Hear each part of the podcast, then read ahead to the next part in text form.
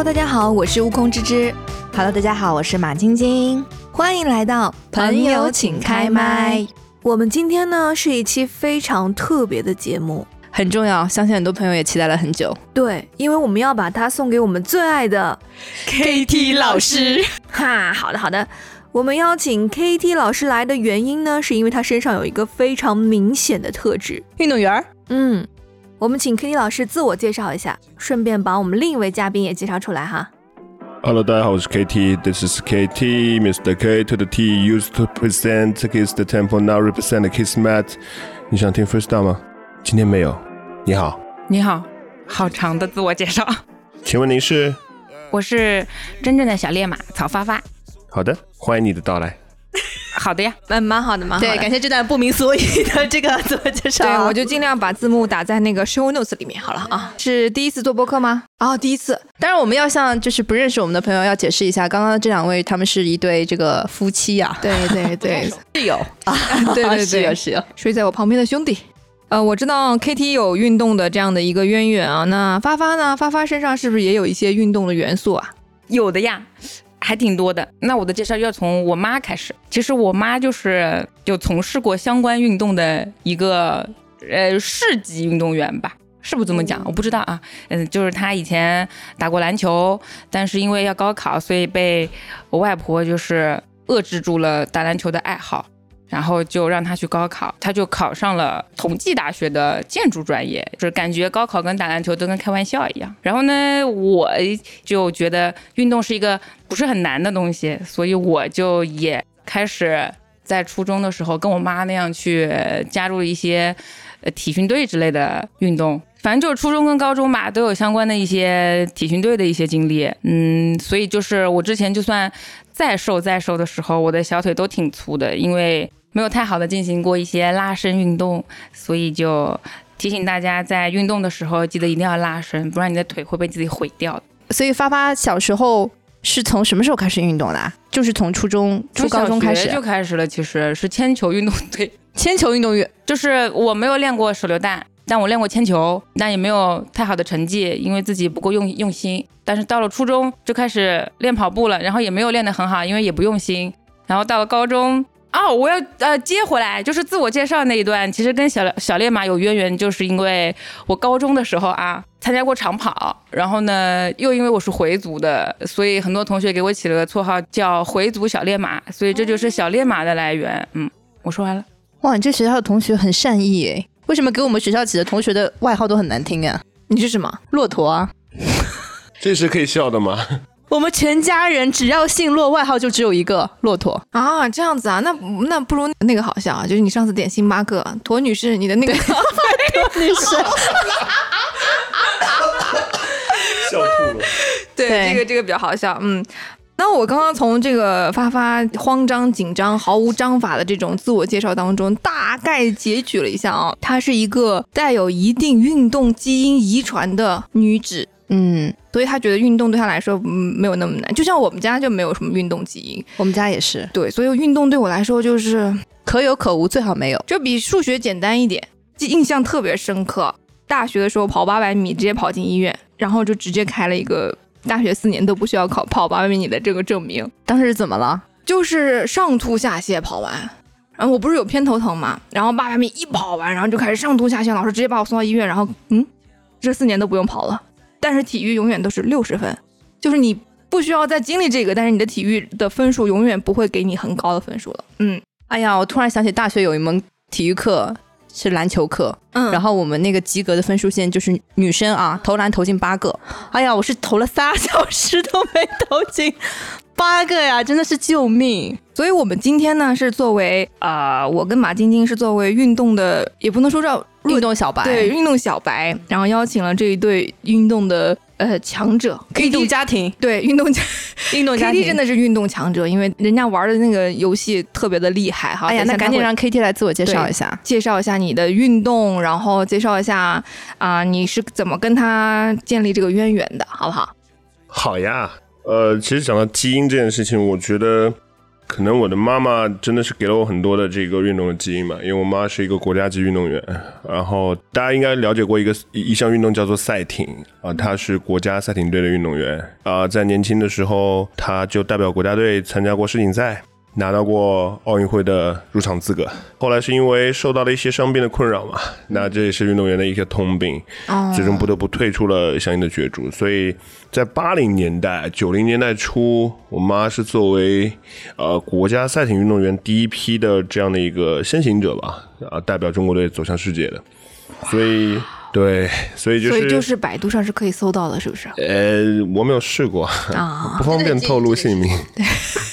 其实从啊、从小开始，我可能没有太多的成长环境是和游戏或者是啊、传统的小朋友们玩乐的项目为成长背景，所以我的和运动的渊源或者和运动本身的联系，就是发生在我的生活中的点点滴滴。嗯啊，打比方，我自己在很小的时候，可能我的玩具就是划船机，因为这是他们训练场所里的常备器材。呃，再大一点的时候，可能做的比较多的娱乐活动是单杠、双杠，就是跟他们的李小鹏，呃就是那个动作有一点难，不一定做得出来。现在就是不用想啊，开个玩笑。然后我就觉得，就是在我的成长环境中，运动这件事情它是一个氛围，它不是一件事儿。啊，对它耳濡目染的，对，没有错，没有错，就是你成长的空间，你身边所有的环境，你所经历的事件，它都被打上了运动之间烙印。这个词儿的烙印，所以对我来说，它是不需要用一种心理准备去做的一件事情，而是一个跟呼吸一样自然的动作。嗯所以这可以算是我自己和运动的渊源吧。然后刚才讲到，就是我和美式橄榄球的这个这个渊源吧。对对对，美式橄榄球是的，好的，我是一个业余美式橄榄球运动员啊。我觉得首先和美式橄榄球运动的联系来自于伟大的祖国复兴啊！零八年奥运会，零八年奥运奥运会的成功举办，其实啊、让中国或者是北京再次成为这个世界的中心。所以无论是商业或者是经济的发展，都有很多的重心会偏向于来到中国。当然，运动也不例外啊。大家知道在，呃全美职业大联盟 NFL 的这个组织的发展过程中，在零八年它是一个非常重要的时间窗口。就在那一年啊、其实有很多的这个 NFL China 的办公室在中国、在上海、在北京落地，在国内的大学生，呃，尤其是高校吧，推广这项运动。所以比较幸运的是，哎，时值大学少年的我啊，有幸加入了这项运动。你看 BGM 都激烈起来，就壮怀激烈，表达了我内心的那种触动，对吧？小鹿乱撞，特别好。对，感谢冯鹏鹏啊，呃，所以就是在那一年，我们的学校创建了这个美式腰旗橄榄球队，嗯，算是打开了我对这项运动的大门吧。啊，随后就逐步的去了解和学习，和这项运动越建立了更深的联系。啊，到目前为止，断断续续应该也有十五年左右的这个从业经验了。哇哦，对，所以应该算是还比较特别的一段经历吧。嗯，我觉得很酷诶，就是说运动是一种氛围。你说我爸妈要是给我营造这种氛围，我也不至于就是一点儿都不会啊，是不是？对啊，但也得靠自己啊。啊，对，靠自己，靠自己，没没这点毅力还不行啊。我觉得运动员是很有韧劲儿的吧，应该叫做。我是这么觉得运动这件事儿的，就是在国内的很多竞技体育给人带来的氛围是，它是需要韧性的，它是需要花费时间和精力去打磨的。这是啊、我不不代表任何抨击的意见，只代表个人的观察。我觉得这是啊、某种体育体制之下给人带来的刻板印象。所以其实事实上，真正从事体育运动的人，并不一定会把它当做唯一的出路，或者是当做谋生的手段。更多的还是通过自己和运动的联系，获得精神和身体的进步，以此来满足自己的精神需求。所以从这个角度出发，它就不再是一种需要韧性去支持自己的事情，而是一个自然发生。但在他人看来，会觉得哇，这个人好有韧性。可能他自己会觉得，回头一看，哇，十五年了，哇，二十年了，好像也就那样。所以我很好奇啊，因为我知道 KT 自己在一个业余球队啊，啊、对，在在一个业余，哎，嗯，嗯，业余的球队业余的吗？业余的球队。哦，看起来很专业啊，有自己的 logo，有自己的周边，对周边，是有定期在举办这种橄榄球的比赛吗？呃，是这样的，其实美式橄榄球这项运动在国内的近几年发展还是非常蓬勃的。早些年间，从一五年至今的这八年，其实是美式橄榄球在中国运动快速成长的一个很重要的时期啊。其实，在业内有很多的业余的联赛，包括一些赞助商的联赛在呃逐步的发生。它其实不来自于任何一支球队发起的这个赛事，更多的是几支或者是几几个城市的球队们啊一起去创造了一些联赛的平台，然后伴随着一些类似于像资本或者是更多业余爱好者的加入吧，然后把这个平台越做越大啊，啊，做最后就会变成一些资源整合，因为这样会让这个比赛的体式变得更有意思。嗯，所以在这几年间，各种业余的民间赛事还是比较多的。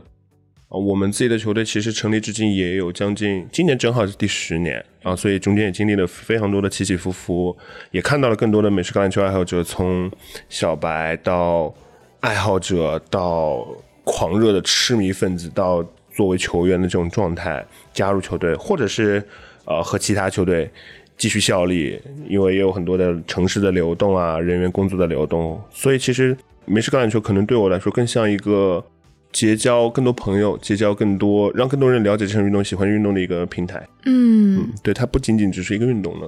因为我是我记得我读书的时候，当时在国外，我在电视里看到一个叫 Super Super Bowl，Super Bowl，对，然后还有很多明星去唱歌，然后我当时是冲着听歌去的哈，就开始看，想说这是什么运动啊，完全是没没有没有见识过啊。嗯，那个时候我就真觉得，就是怎么抱一个球啊，这哎跑来跑去，也不知道那个线就是跟足球也不太像，就是他们就这样跑来跑去，撞来撞去。然后我说我的天呐，这这是干嘛？不会痛吗？对啊，就是这种感觉。会不会痛啊？会痛，像撞车一样。对，其实很多很多朋友们在第一次看比赛的时候，都会很纠结于说，哎，它规则到底是什么样子的对，啊？我应该要通过什么样的方式去观赏这个比赛？其实这对于很多业余爱好者或者是球迷朋友们来说，确实是一个比较比较大的壁垒，会因为看不懂而觉得不好看。事实上，其实一个呃美式橄榄球的比赛，它的整体连贯程度是相对比较低的。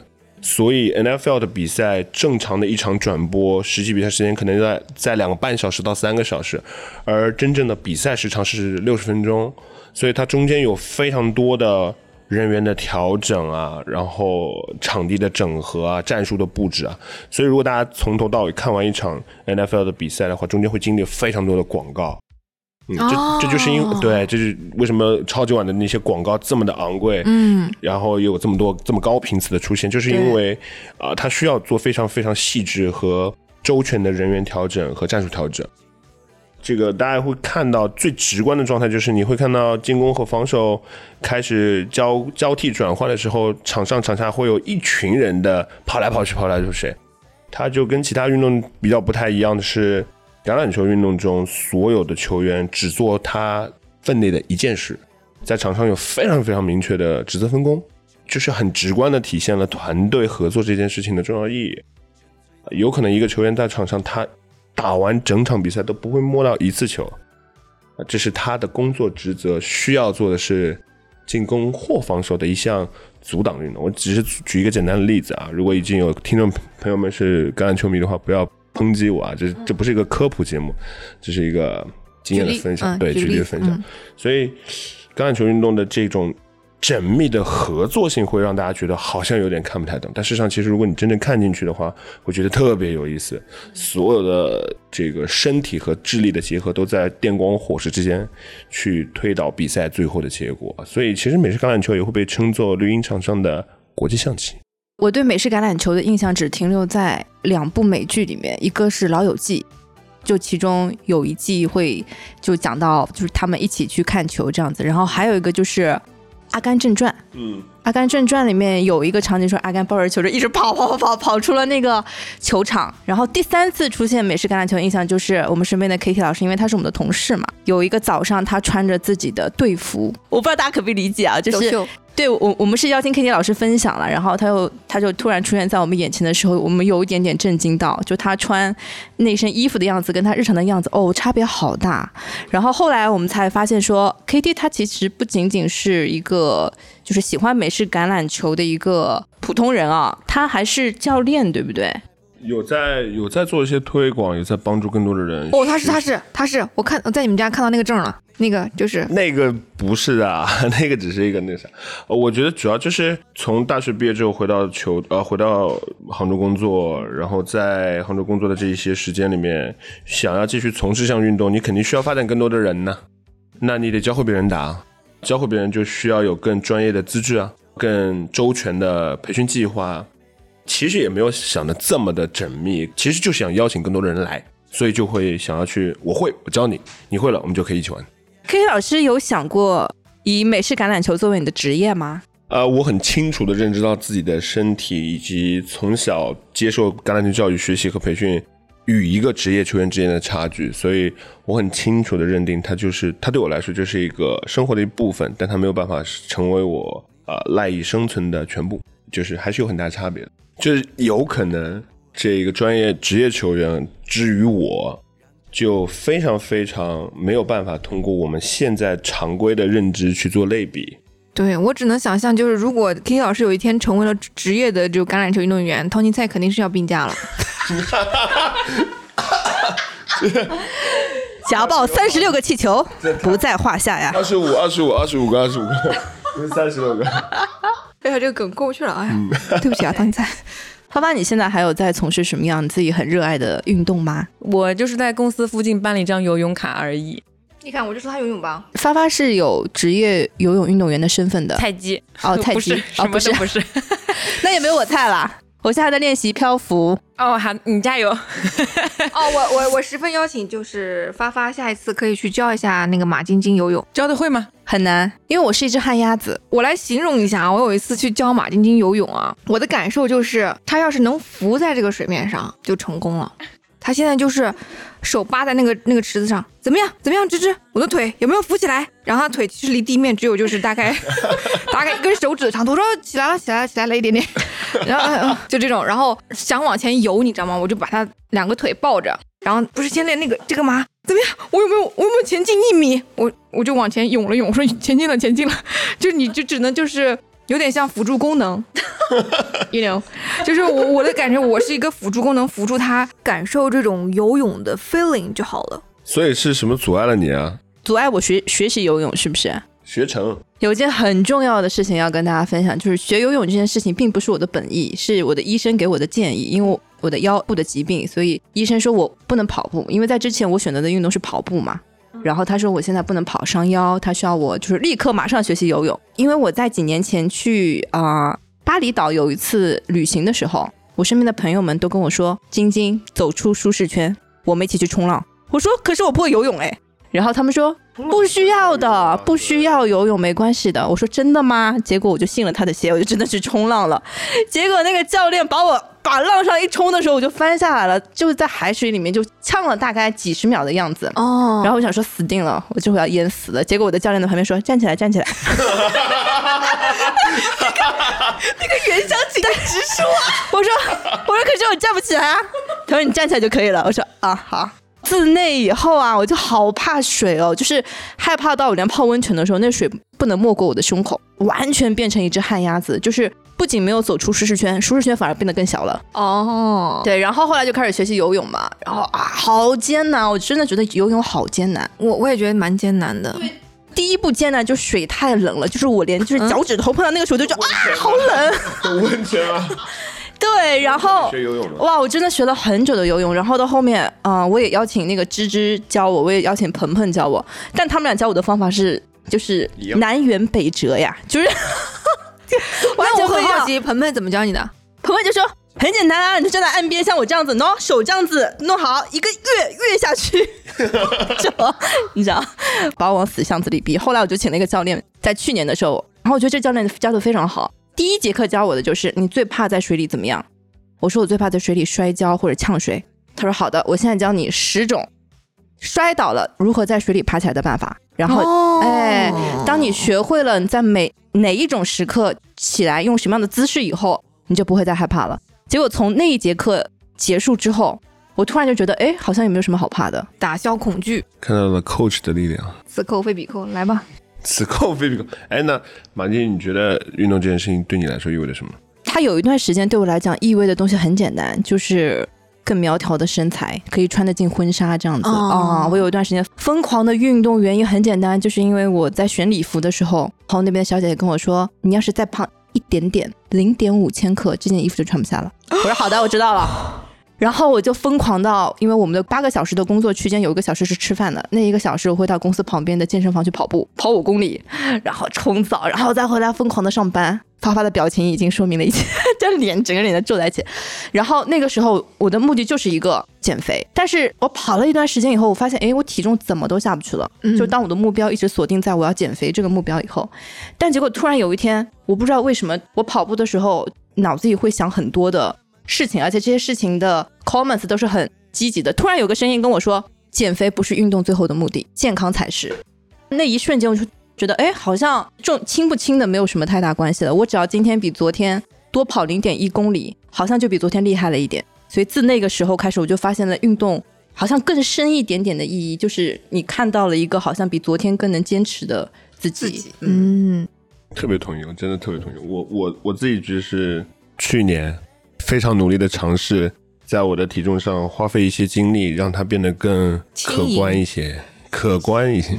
轻盈这个词可能从小就跟我没有什么关系啊，就可观一些。但是在游泳减肥的过程中，我是感受到了很多专注的力量，呃，就是有一个时间和空间，你永远不用去考虑除了这一个动作或这一次呼吸之外所有的事情。你就是可以从中获得更专注的那种感受，带来最大的成就感，就是会觉得好像你的努力在一天一天在你的身上兑现。所以我特别同意刚才马丁你刚刚讲的这个，我我觉得是能够找到更专注的力量。那你为什么没有坚持下去啊？没有坚持下去的原因有非常多种啊，因为来自老婆的就是灵魂拷问。就是我也很想坚持下去。就是夜宵一顿一顿是什么意思啊？运动嘛，这个是为了更好的吃呀。也不是，我只是觉得，我只是觉得，嗯，好好，这是个反面的教材。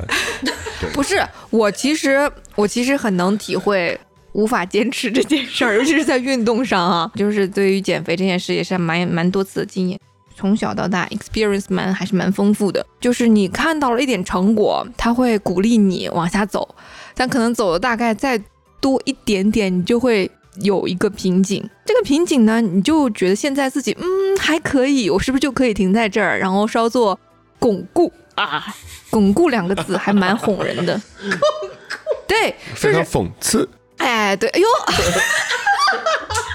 你想要听 freestyle？好的，然后我当时很很好笑，我还跟翠翠我们俩人不是一起去了一个就是减肥的，也不是减，它叫健康，健体对对对对，塑形，嗯，就是中心他会帮你做调理，有有营养师给你安排，然后定期给你做体检。我们俩都瘦的挺快的，那段时间到达一个地方以后就停在那儿了嘛，然后医生说，哎，你可以巩固一段时间，如果它没有再长，那就说明你这个体重呃稳定了。然后我那个时候就信了他的话，巩固了一段时间呢，就是开始往上涨。他跟你他跟你说的是巩固，可能没有让你加强，你可能选择了加强。那倒也没有啦，就我感觉我是一个对美食不是很有呃控制力。对控制力的人。我记得芝芝有一次跟我分享说，她好想喝奶茶啊，但奶茶两杯起点，她就点了两杯，并且都喝完了。什么时候的事？我怎么不记得了？有这样的事吗？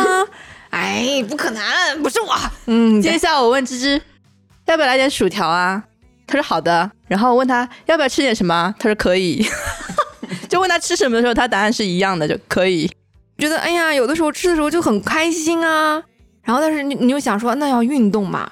其实我也尝试过的。我高中毕业的时候，效果很快，那时候年轻，做那个热瑜伽，一个月瘦了八斤。呃，但是也有少吃啊，高温瑜伽，然后跟着做，瘦特别快。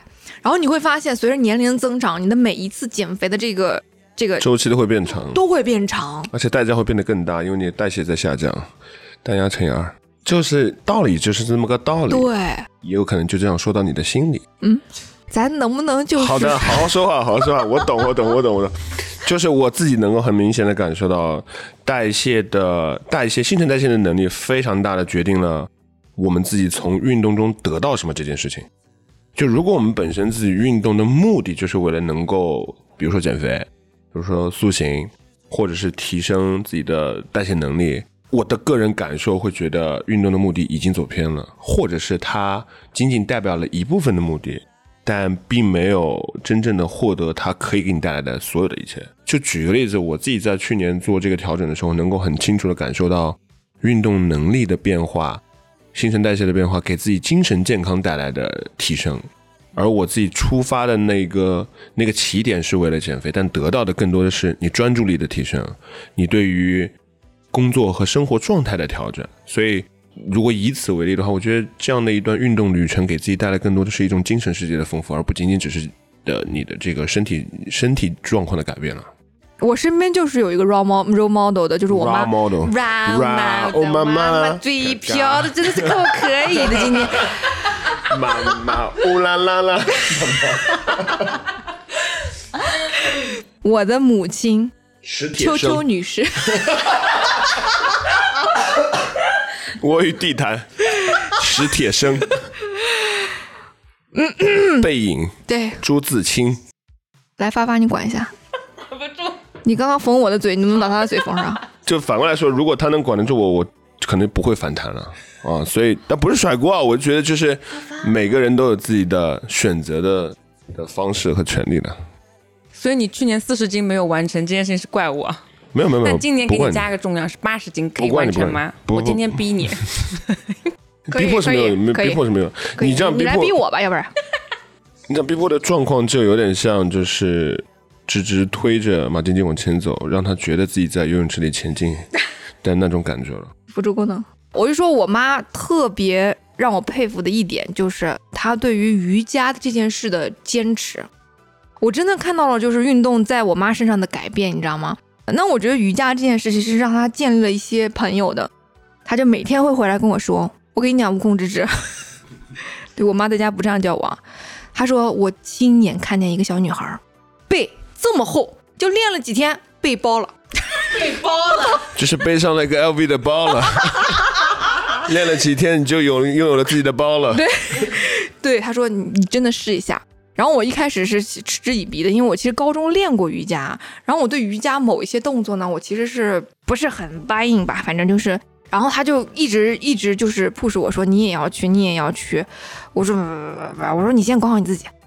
我妈真的风雨无阻，还有一种就是只要他在杭州不出去旅行或者不回徐州的情况下，他基本上一周得有三四天去他那个瑜伽馆练习。有些时候我跟我爸还是蛮惊讶的，就觉得哇，有这么大魅力吗？在家看电视剧不香吗？那你有问过他，他最大的快乐是什么吗？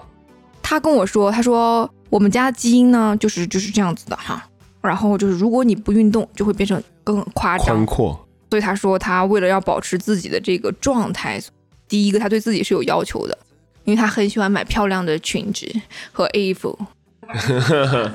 那他对于自己是有要求的，所以他一直保持在这样的状态。他就总觉得我是对自己没有任何要求的，所以 才会让自己放纵，是吗？KT 呃，有要求的，他对自己的还是有很大的要求的。谁你啊，？KT 我咋了？问你啊？我咋了？哦，你说这个问题是吧？你们俩这是绕起来了。哦，这是俩问题 就平时时工作对，是的，就是运动这件事情，它就是会给带来一种很难以名状的快感。就所以，我最开始说，它可能给你带来是一种习惯，是一种啊、呃生活的方式，是一种氛围。我给你举个例子，其实我妈之前受过一次大伤嘛，所以她啊、腰椎有四五节，腰椎腰椎第四、第五节是裂性骨折啊，所以对于一个运动员来说，不但是摧毁他的运动生涯，更重要的是他在后续的正常的生活中也留下了很多的隐患。我记得我高中的时候吧，每天早上我妈就那段时间，她经常会出现梅米尔症，我不知道你们有没有了解过。它是一个就是跟脑神经相关的一个一个病灶啊，就就症状。然后它病灶的状况就是会莫名的眩晕，病发的时候就会莫名的眩晕啊。那个时候他我我的印象很深，他就经常会需要服药，然后卧床其实对于一个运动出身的人来说，这个状况本身是很痛苦的一种经历。他自己调整的方式呢，其实很简单，就是恢复运动。那个时候我妈也有四四十多岁，她每天早上起来就在为了自己调整，每天早上起来一万米，每天早上一万米就十公里。十公里要跑多久啊？按照咱们正常这个速度跑的话，我觉得十分钟。十公里的四十分钟其实还算比较快了，因为她早上就就正常的话，就我妈应该跑完的时间就是在三十五分钟到四十分钟，因为她要算这个时间给我来做早饭，我得去上学，也坚持了三到四年啊，在在我自己初中到高中那三年，她每天早上都是这样子，风雨无阻。哇哦，我们那小区附近的大爷都跟不上她，就是就天天在背后追逐，也有可能就是这种状态让她找到了被人追的感觉。你妈妈被人追不上是有原因的。你妈妈一米七三的个子，头以下全是腿。呃，就 还好，这也是常年运动带来的这种塑形，maybe 是塑形的功能，但就是正常的结果吧。哎，那你们的 孩子以后基因可能会很好哎。但不会，因为我我我不行，我嗯嗯，我这是能播的吗？这是能播的吗？可以，我剪掉剪掉，不会的，可以的，我留下来。剪掉，剪掉。呃，但我就觉得，就共鸣一下你刚才分享的你妈妈的那个运动的经历。我觉得就是像这件事情对我来说的最重要的意义是，它不分年龄，它不分出发的原因，但更重要的是它从中得到的收获过程。就我妈来说，她就是从此以后再没有再发作过那个病状，对，哦，所以就保持了很好的这种运动的。习惯还是习惯，所以给自己带来的结果就是身体健康了，然后不会有任何的这些相应的烦恼了啊。所以对于家庭来说也会更平和，让大家不用担心他。嗯，对。从明天开始怎么样？你说完有有本事你就说出来。从明这个事不能发，发上又是一个就是被推翻的例子。这 flag 还没开始立。从明天开始，我知道了，我不喝奶茶了。好的，这个可以做到。我刚刚听 K T 讲，就是关于 K T 妈妈的这个故事，突然让我想到我在跑步的时候看的一本书啊。你跑步的时候还要看书？就是我在跑步的那个，我在跑步的那个过程中，那个词不会喘号吗？因为在跑步的时候，心里常常会有困惑，我好像没有办法再坚持多一点点，时常会有这个困惑这样子啊。然后因为我身边就是好像也没有特别能运动的家人。唯一就是我爸，他每天早上会走路去买菜，就是他把这当当成一种运动啊。别人的家人是怎么坐轮椅去买菜吗？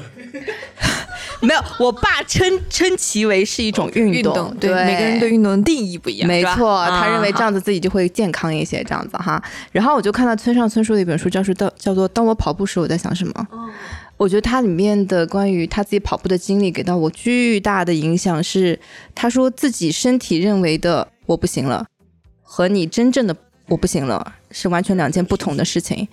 对，当你听到你的大脑在跟你说我不行了的时候，其实还可以，你是可以的，只不过发出信号。对，它只不过是一个念头而已。对，我觉得他的这句话有深刻的影响到我在很久的一段时间里，不管是运动也好，还是做其他需要坚持的事情也好，都给了我莫大的这种信念。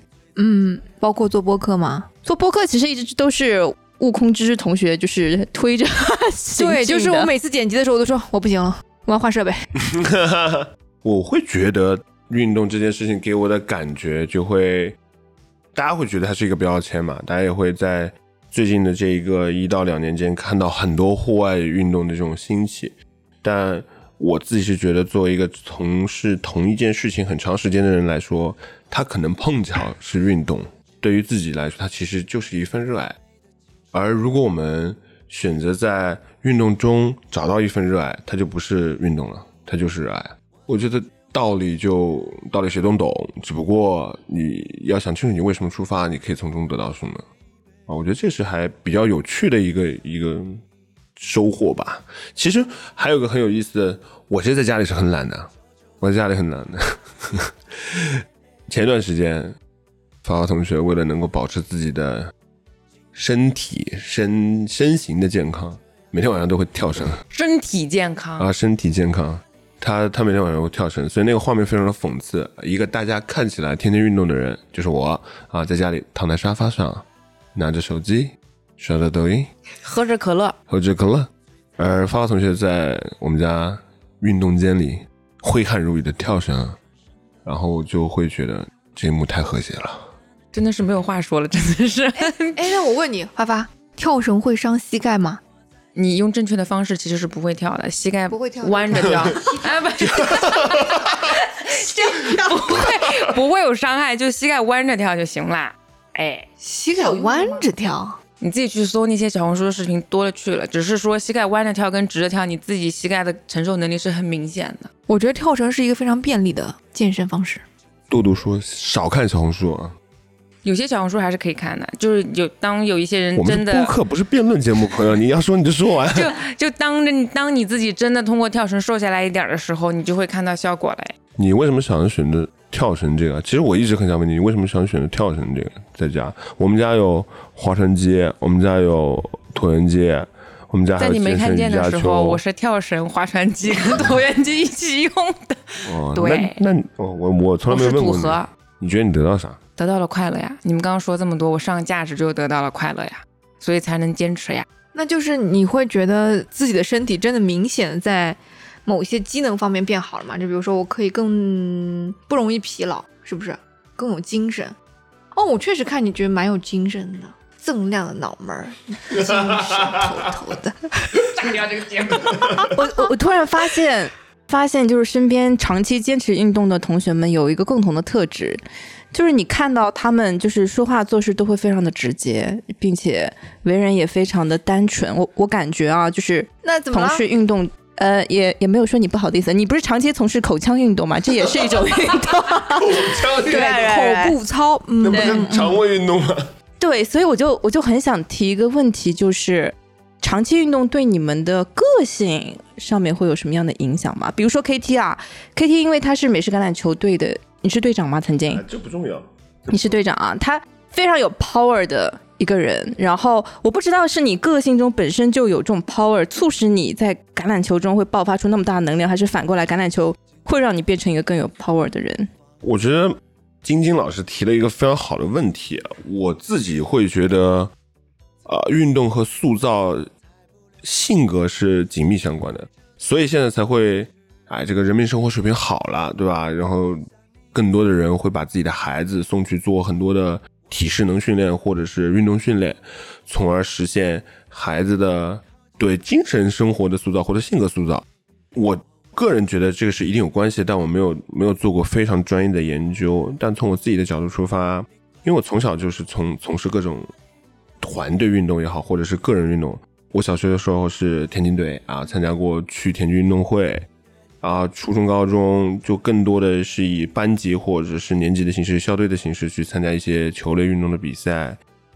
这个过程是会让你更多的看到你在一个你你作为一个独立的行为人，在你的生活中扮演什么样的角色，可以控制什么，而你在一个团队中，你又以什么样的角色发挥你自己应有的能量和作用，去影响和帮助这个团队。嗯，所以其实这是运动本身给我自己带来的这种性格的加强。然后我其实觉得还有很重要的一个因素，就是最开始前面提到的，你从小生活的环境，它就是一个集体制的，是一个共享成果的，是一个啊、所有人在做同一件事情，为了同样一个目标，让就变得更高、更快、更强的这样的一种氛围中，所以你会天然的把这样的一种氛围融入到你的血液中。然后再回到橄榄球这件事情，最开始前面我也讲过，它本身分工非常细致，每个人都必须得做好你自己该做的事情，哪怕是一件非常非常小的事儿，你就更大化了自己可以做好一件事情对于集体的意义。两者结合，我觉得它是对我，它对我来说是一种财富和境遇，就是把你自己原来是一个什么样的人和你现在要成为什么样的人结合在一起，就让我自己更多的在这个场上找到了更多的激情，或者是释放激情的空间。啊，所以我觉得算是我自己比较幸运的一个一件事情吧。我觉得还是蛮 lucky 的，就是如果能找到一个身心健康的爱好和身心健康的爱人，都是一件幸运的事情。哇哦，你已经双赢嘞！不是他双赢吗？来吧，啊，朋友请开麦，来麦克风下面有有请反方辩手。我先先撇开运动这个话题，我要说下星座。什么？为什么？我只是想说，就刚才那种话题，什么射手跟双鱼座这种场合，真的没有办法合起来。就他老是讲这种东西，我就是想翻白眼。所以你就是射手，他是双鱼。他不是报我身份证了？发发是那个跆拳道运动员。很差的跆拳道运动员，只是加入了大学的那个社团而已。哎，我跟你讲，我韩剧看的还是不少，跆拳道还是蛮了解的。就是那个电视上演的那些东西吗？嗯，就是那个啊，要那个穿了个浴袍，要好的，不是的，不是的，不是的，你对我们太侮辱了。穿那个衣服不叫浴袍，人家叫道袍，好啊，道道袍。哎所以你想了了解什么呀？就是你现在到哪个段了？我可差了，我是小喽喽，就是绿带而已。你说我们喽喽，我就是绿带，然后那个跆拳道它，你看到那个电视剧里面黑带反正最高嘛，黑带上面还有几段几段，其实往下有特别多的颜色，白色是最低的，往上是黄的、绿的、蓝的，就一步步升上去。每次考那个都特别难，然后我考到绿色就放弃了，因为我那个飞踢我飞飞不起来。所以发发是出于什么机缘学跆拳道啊？当时在追韩剧，你 看我好像也学过跆拳道，也是因为某一部剧。我是因为彩虹罗曼史我应该不那是是，什么电视剧啊？我忘了，我应该是我。金在元、金兰元。里面有好多好多明星，我跟你们说，我去报跆拳道课，上课的第一节，周围都是小孩儿，就我一个人，啊，就我一个人长大了，大高个站在里面，鹤立鸡群的，你知道吗？旁边都是一群小孩儿在那儿。你就应该说 姐姐只是长得比较快而已，跟你们一个年级的啊。你看，那不应该说自己我是妹妹。那我还有一个，那我还有一个看人家因为追韩剧去练跆拳道，团团错了，应该这吴光老师一个最近，嘴瓢，一个吴光老师最近自己这个这个嘴瓢瓢出一种习惯，瓢出一种艺术啊。对口腔运动做少，最非常运动啊。嗯，来来来，我我来提一个问题啊，就是还是刚刚这个问题，就是运动带给我们个性上面的影响。因为两位不管是发发还是 KT，父母亲都是跟运动有关的嘛。我非常的好奇，如果你的父母也是一个运动员的话，那你们的父母跟其他人的父母会不会有很大的差别啊？比如说，他会不会对你某一方面特别严格？对于运动的要求会特别高。你体育要是拿不了一百分，你就不要给我回家吃饭啊！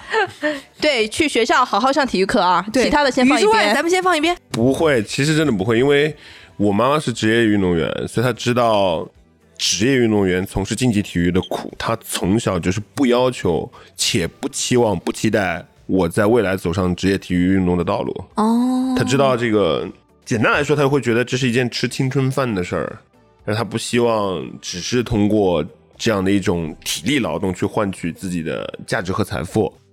然后第二个怎么说呢？就是当然对自己的要求，或者是在学习从小嘛，学习上的要求就自然自然的非常的高啊，非常之高。嗯，插个嘴，他妈妈就是那种不考一百分就是不满意的类型，考了九十八就说你看怎么考九十八分啊，这两分当饭吃了。就是没饭吃了，这两分就没饭吃了啊！就是天然塑造了一种追求完美、追求结果的这样的一种氛围，绝对的氛围，绝对的严苛。从小其实从自己的环、自己的成长环境里面，现在回看，感觉有很多的道理，但其实在，在身处在环境中你是感受不到，你就觉得他应该是这样的，那就没有。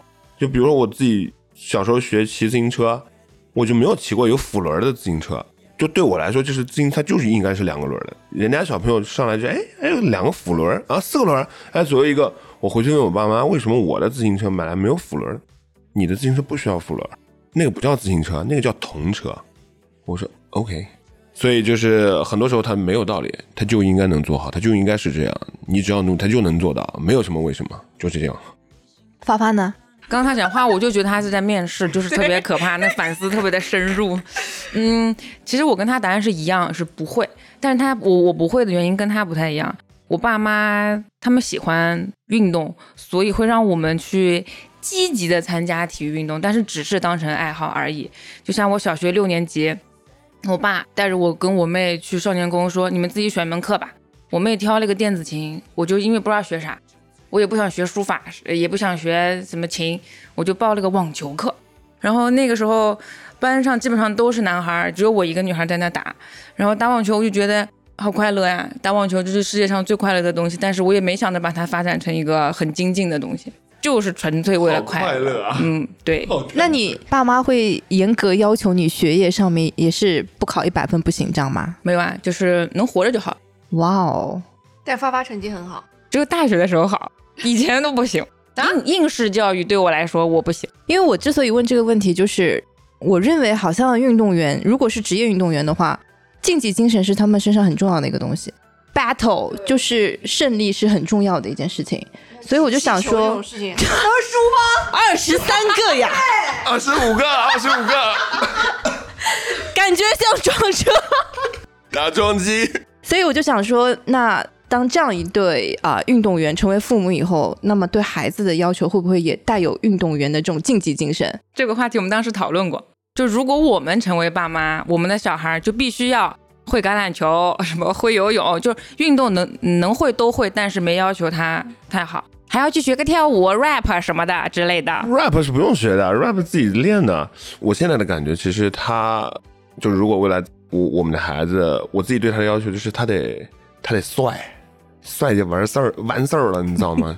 这个帅，不不不，这个帅是一种，不是长得帅，就我是觉得哦哦，气质上，气质对上，，它是一种气质啊，所以就像法法刚刚讲这个，比如说会打橄榄球，会的这个，会啊会那个，我当然期待啊，因为因为作为父母，总会希望自己的孩子，或者是你有一段经历是和你的孩子共同回忆的，能有机会和你的孩子去玩橄榄球。有机会和你的孩子一起去游泳，我觉得它本身是一个很好的体验。但至于对这个孩子来说，他喜不喜欢，可能取决于他。就是有这段经历对于他来说就够了。另外，就是这种氛围本身，到了那样的环境下，对他来说就是一种性格的塑造，可能是挫折教育，可能是体验教育，啊，所以更重要的其实是让他能够获得精神上的支持，然后帅帅帅就完事儿了。你俩这样貌应该差不到哪儿去。实在不行的话，就是咱比钱，咱比什么？咱比钱啊！比钱？咱们以前，咱比钱，我说咱比钱去去趟韩国。但是其实我想介入一个就是想法，就是先不说小孩儿，就作为运动员的家属，其实我不太喜欢看他打球的。就是一开始，嗯，我们几个在那边看球，一开始只为了看就是有没有赢什么的。但是后来就几个家属坐在下面的时候，看比赛看着看就开始玩手机、玩游戏、就玩其他东西，因为就怕他们在场上受伤，特别害怕，因为每次都会。之前就有一个那场是我没有去，然后我们有一个家属就陪着那个球员，手应该是断了，是不是？对，就是手直接撞上就断了，就直接又去医院，又是大半夜，而且是在外地，我记得就医保还不能用。呃，对不起，我在想这些，就是我觉得这种东西对我们家属来说，他本人难受的同时，我们也在担心，而且只是手断其实还好，像有些厉害的什么肋骨、锁骨那种断，对我们来说压力太大了。其实我不太愿意他去打球。但我觉得这是一个另外一种竞技精神啊，就刚刚晶晶马晶晶说的运动竞技精神嘛，我自己会觉得就是竞技精神不一定不一定只会影响到 no no，不是我嘴瓢。不一定只会影响你自己的，比如说孩子，你家庭成员其实是会被影响到的。所以虽然发发不愿意来看，但是我的 father in law 是非常鼓励我 打球来看球的。我要介入一个新的话题，就是刚刚讲的，乒乓球打打输，对，其实我在这边再介入一个新的话题，就是奉劝啊，有运动爱好的那些同学，在结婚之前不要跟自己的就是对方的爸妈去 PK 一些运动，比如像 KT 会跟我爸，在我结婚之前就去打乒乓球，然后把我爸就是打得落花流水。打的很生气，摔拍而走的那种行为，我不并没太建有，议。他是优雅的离开，说你们玩吧。嗯，就是我，就是本人在这边就是不太建议啊。倒也没有，倒也没有，还是还是 father in law 还是非常有竞技精神的。就这种竞技精神不太建议，就是也是有友好适当的可以谦让一下。怎么了？让 Kitty 打假球是不是？哎，对，哎，不会啊，不会，天生傲骨啊，不会。但我觉得还是就是回归到这个话题，竞技精神这件事情，它可能影响的是直观体现是你在从事运动比赛的时候，你到底是如何看待最后的结果的。但回归到日常的工生活，其实生活中哪哪有这么多的竞技啊？生活从来就不是跟别人的比较啊，生活其实就是不断的能够找到自己，探寻未来，做好自己的，一步一步中，一天一天中塑造而成的。所以竞技精神就是能够珍惜当下，享受生活，做好自己，迎接明天。对对，我有个朋友跟我分享，就是如果他以后有小孩的话，他一定会送小孩去学一门体育，一个很重要，就可以让他整个青少年时间都可以长久保持一个体育。然后我问他为什么，我说其他的小孩都去送送去学什么唱歌跳舞之类的，他说因为我要让他学习如何从失败中站起来。Yes，挫折教育非常重要。对，所以我我我特别想聊的一个话题就是竞技精神中有一大半的东西就是失败，就一场比赛里面一定有赢有输。我觉得竞技精神在生活当中很多人是缺乏的，因为他们很可能被一个被一个面试可能就打倒了。对，面试失败了，他可能要花很久的时间才能恢复过来啊，或者某一个比如说表白失败了，可能要花很久的时间才能康复。我觉得很大一部分原因就是大家不知道如何从失败中康复。嗯，KT，你觉得呢？我觉得 非非常的对啊！哎呀，我这时候我想起了一个似曾相识的好朋友，他叫陈丑。